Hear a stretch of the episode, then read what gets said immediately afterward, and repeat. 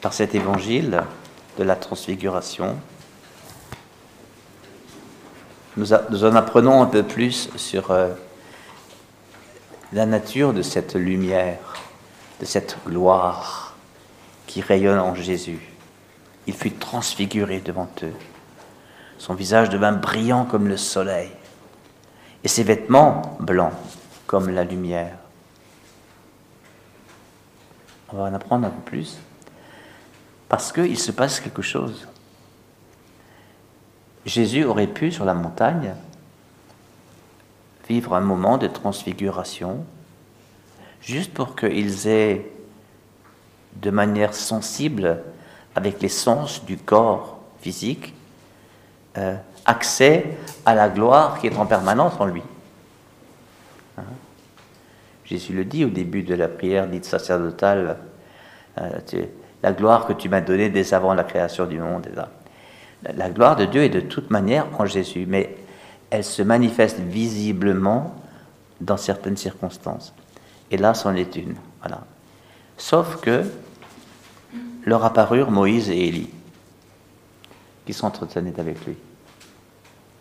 Ah, qu'est-ce qui se passe là? Ben, Il se passe un phénomène, je dirais, théophanique, théologique, c'est-à-dire il s'agit de Dieu, il s'agit de nous apprendre quelque chose. Moïse, quand on dit Moïse, on pense à la loi, à la Torah, reçue sur le mont Sinaï. La loi est un grand L, hein, la loi la, loi juive, c'est-à-dire la volonté de Dieu. Et le nom exact en hébreu des dix commandements, c'est les dix paroles. Du coup, Moïse est appelé, lui qui nous a donné les dix paroles, le grand prophète.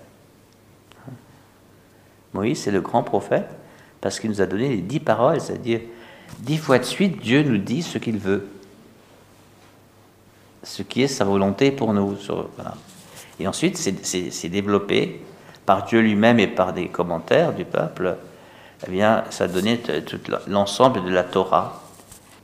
Et puis, il y a Élie, chef de file de ce qu'on appelle les prophètes. Et alors, les prophètes, ils ont une autre fonction. Les prophètes circulent à droite, à gauche. Et ils rappellent l'obéissance à la parole, à la Torah, en fonction des circonstances dans lesquelles ils sont plongés. Soit pour reprendre le peuple en disant Oh, oh, oh, qu'est-ce que vous êtes en train de faire? Je vous rappelle que, que, Dieu il veut ceci, cela. Vous voyez, c'est des, rappels à l'ordre, mais parfois aussi c'est des encouragements, simplement des encouragements. Donc, quand on a la loi et les prophètes, Moïse et Élie, on a affaire à la loi des prophètes, on a affaire à la parole de Dieu. Parce qu'elle vient de, ces deux manières. La stabilité de la Torah, hein, elle est là toujours. Euh, une fois qu'on a reçu la Torah, on la transmet, et c'est la même Torah à travers les siècles. Et puis, il y a les prophètes qui, qui, ressaisissent le peuple, qui, quand il s'endort, ils le réveillent, etc. Vous voyez La loi et les prophètes. Il se passe quelque chose là. Pierre, Pierre, il est, sympathique parce que il comprend rarement tout de suite. Hein. Mais, mais c'est peut-être parce qu'il comprend pas qu'il est le plus audacieux. Hein. C'est souvent les ignorants qui, passent devant, hein, parce qu'ils savent pas qu'ils sont ignorants. Alors ils se croient, euh, ils se croient plus que les autres parce que voilà. Alors il dit, ah, on, va, on, va, on va construire trois tentes. Une pour toi, une pour Moïse, une pour Élie. Et qu'est-ce qui se passe dans le texte? On passe de 3 à 1. Une pour toi, une pour Moïse, une pour Élie. Quelques versets plus loin, ils ne virent plus personne, sinon lui, Jésus, seul. Qu'est-ce qu'il y a eu entre le 3 et le 1 Il y a eu la parole de Dieu lui-même. Il y a eu la parole de Dieu lui-même, du ciel de la nuée, de la nuée lumineuse. La nuée lumineuse, c'est souvent l'image de l'Esprit Saint. Le, Père parle dans le Saint-Esprit. Il parle à son Fils. Voilà. Hein, c'est pour ça c'est une théophanie trinitaire. Qu'est-ce qu'il dit? Celui-ci est mon fils bien-aimé, en qui je trouve, en qui je me complais, en qui je trouve ma joie. Écoutez-le. Or, jusqu'à présent, on écoutait la loi et les prophètes. Et maintenant, la loi et les prophètes doivent écouter Jésus. Ça montre que la loi et les prophètes étaient une préfiguration. C'est déjà une parole de Dieu qui est posée sur la terre, qui est posée parmi les hommes. Voilà. Si Dieu se fait entendre par les hommes, par la loi et par les prophètes. Mais en fait, elle n'est pas faite pour, euh, pour être l'ultime moyen par lequel on connaît ce que Dieu veut. La loi et les prophètes sont là pour accoucher de Jésus. Donc le 3 devient 1.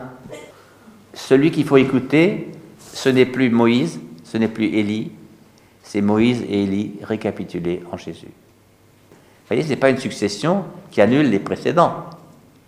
C'est Moïse et Élie récapitulés en Jésus. Voilà. Jésus est l'accomplissement. Voilà. Et il est même la parole même de Dieu. Et la parole s'est faite chair.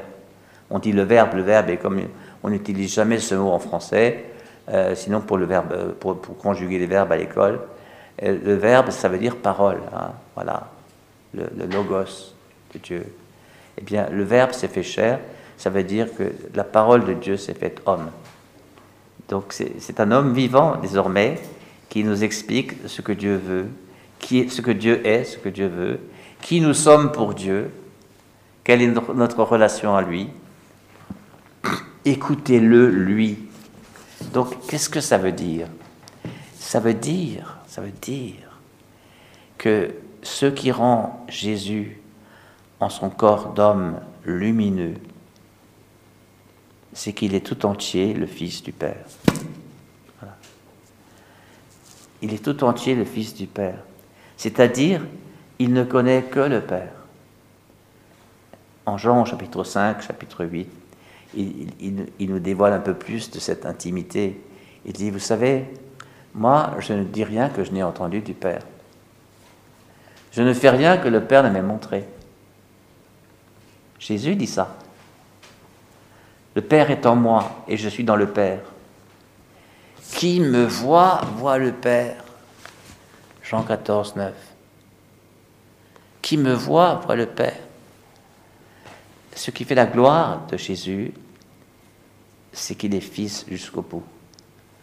Et comme il est allé jusqu'au bout du bout du bout qui est la croix, eh bien, Saint Paul dira, sa résurrection c'est sa naissance à la plénitude filiale. C'est-à-dire, il a été fils jusqu'à mourir par amour du Père, par amour du Père et pour le Père, et par amour pour les hommes. Est allé jusqu'au bout du bout en faisant confiance que s'il meurt pour le Père, il vivra. Et il est ressuscité, voyez. Donc il est fils en plénitude. Donc la gloire est dans la filiation. La gloire, elle est dans la filiation. Celui-là, tout Dieu demeure en lui, parce que tout lui obéit à Dieu. Voilà. Tout Dieu peut demeurer en lui, parce que tout lui ne veut que Dieu obéit à Dieu. Et donc, aujourd'hui, par la transfiguration, Jésus a comme anticipé l'épreuve finale, voyez, et il a comme montré, il a voulu montrer aux disciples à la fois le mystère de sa filiation, puisque on a le Fils, on a la nuée, l'Esprit Saint, et on a le Père qui parle. Il a voulu leur montrer ça, et il a voulu leur montrer que sa gloire, elle est dans le fait. Elle est dans le fait qu'il est le Fils en plénitude. Hein, c'est-à-dire, qui me voit, voit le Père. Qui m'entend, entend le Père. Qui m'écoute, écoute le Père. Qui m'obéit, obéit au Père. Donc ça veut dire, tu, tu, désires, tu désires toi aussi être filial, comme moi. Eh bien, moi je t'accompagne là-dedans et je te prends avec moi. Vous voyez, il complète ce qui manque, mais il, voit notre désir. Il voit notre désir. Donc, viens à mon secours, misérable que je suis. Ça marche aussi. Mais si, ça marche aussi. C'est mal dit, c'est pour dire euh, Jésus vous bénit. Euh, le Père vous bénit. Jésus aussi, oui, mais le Père vous bénit. Il dit Viens chez moi. Ses bras nous sont toujours ouverts. Ses bras nous sont toujours ouverts. Vous voyez? C'est pour ça, il, ne faut pas faire de l'ascèse euh, une condition de sainteté. Vous voyez? Il y a des gens qui, qui se privent de ceci, qui se privent de cela, etc. Et qui pensent avec ça, ils vont, ils, vont, ils vont mieux atteindre la sainteté de Dieu. Non, non, non. L'ascèse, elle est là pour accompagner la grâce. Vous voyez?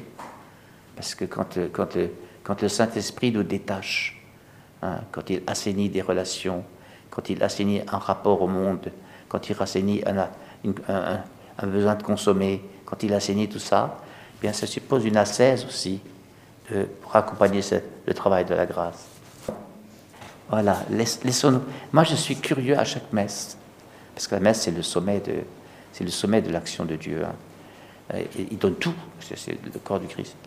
Bien, je me dis, ah, il va encore me transformer. Et, mon être profond va être de plus en plus ressemblant à celui de Jésus. Et donc, je m'attends aussi aux transformations de ma chair. C'est ma chair qui doit s'adapter à mon esprit, et non pas l'esprit à la chair. C'est ma chair qui doit se dilater si mon esprit se dilate. Mais si ma chair se ratatine parce que mon esprit est ratatiné, c'est bien dommage. Hein. voilà. Voyez comme c'est simple. Notre Père nous aime. Notre Père nous sauve. Accueillir son amour, c'est se laisser sauver. Voyez? Voilà. Et c'est devenir de plus en plus ressemblant à celui qui nous aime pour aimer aussi. Amen.